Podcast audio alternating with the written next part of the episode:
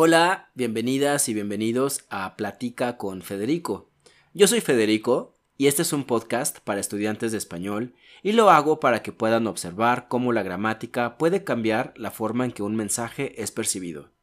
Si este es el primer episodio que escuchas, te explico que está dirigido a estudiantes intermedios y avanzados interesados en conocer el español de México. Y cuando digo español de México, me refiero al español de la Ciudad de México, donde vivo, y el español con el que estoy familiarizado, pues la realidad es que en vocabulario y en hábitos gramaticales el español es muy diverso. En cada episodio comparo dos frases en español, haciendo ligeras variaciones gramaticales para que observes cómo pueden ser percibidas en formas diferentes. También les doy mi recomendación semanal de otros episodios de otros canales de YouTube o de otros podcasts y les doy un comentario sobre algo interesante que en ellos descubra. Si quieres recibir una transcripción de este episodio, te invito a suscribirte a mi membresía de lectura en www.platicaconfederico.com, con la que además recibirás en tu email textos diarios cortos para tener una experiencia inmersiva con el español. Muy bien, vamos ahora sí a ver la frase de esta semana que vamos a comparar y es, ojalá pueda ir a tu casa y Ojalá pudiera ir a tu casa, que según Google Translate las dos se pueden traducir como I wish I could go to your house. En este ejemplo, que viene de una lección que tuve la semana pasada con un alumno cuando estudiamos subjuntivo, al preguntarle qué sabía acerca del subjuntivo, me dijo que es algo que está relacionado con deseos, Así que vamos a analizar esta frase a partir de lo que representa un deseo. En el primer caso, ojalá pueda ir a tu fiesta, estamos usando el presente del subjuntivo, yo pueda.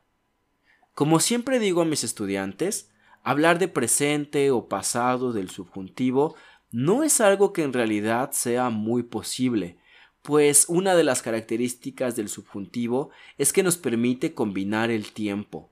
Entonces, yo pueda nos hace pensar en lo que vamos a hacer en el futuro,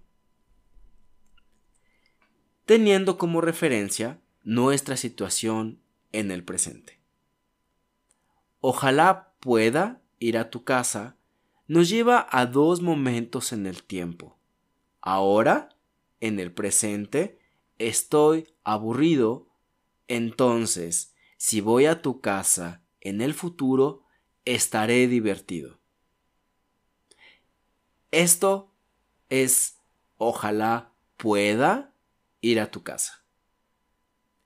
En el caso de ojalá pudiera ir a tu casa, usando el pasado imperfecto subjuntivo, Estamos pensando que en el pasado quería verte o visitarte, pero ahora en el presente no puedo, quizá porque estoy ocupado. Pero ahí no termina el asunto. Puede comunicar adicionalmente que sería excelente si en el futuro yo puedo ir. Tantos momentos imaginarios son los que hacen del subjuntivo algo muy complejo de procesar, sea para usarlo al hablar o interpretarlo al escuchar. En inglés, siempre lo digo en clase, es más común dejar que el vocabulario exprese lo que es necesario decir, pero en español tenemos formas gramaticales que hacen que la otra persona interprete lo que tal vez quisimos decir. Te voy a dejar que analices esta otra frase tomando en cuenta lo que acabo de explicar. Quería que traigas comida y quería que trajeras comida. La primera, en presente subjuntivo, traigas, tú traigas, you bring. Y la segunda, con pasado subjuntivo, trajeras, tú trajeras. Que en Google Translate dice que es I wanted you to bring food. Vamos a nuestra segunda parte del podcast. Y esta semana te voy a recomendar el último episodio de YouTube de Spanish with Nate, que se llama por versus para in Spanish. El primer ejemplo que él explica es hablé con ella por teléfono, que en inglés sería I spoke with her on the phone. En el episodio, Nate nos dice que hablé con ella en el teléfono, usando preposición en, sería incorrecto. Pero, ¿qué creen? Si decimos también hablé con ella en el teléfono o estuve con ella en el teléfono, por ejemplo. Pero Nate no está mal. No quiero usar mi podcast para dar malas críticas de otros profesores, porque es cierto que la forma más común es hablé con ella por teléfono. Lo que sucede y que ya no reflexionamos porque ya estamos muy acostumbrados, muy habituados a esa forma, es que la preposición por nos lleva a pensar en el por qué. Why.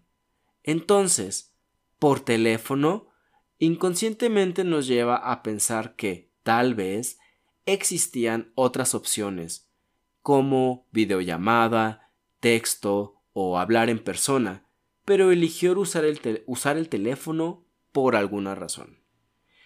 Recuerden que la gramática del español da mucho espacio a la interpretación.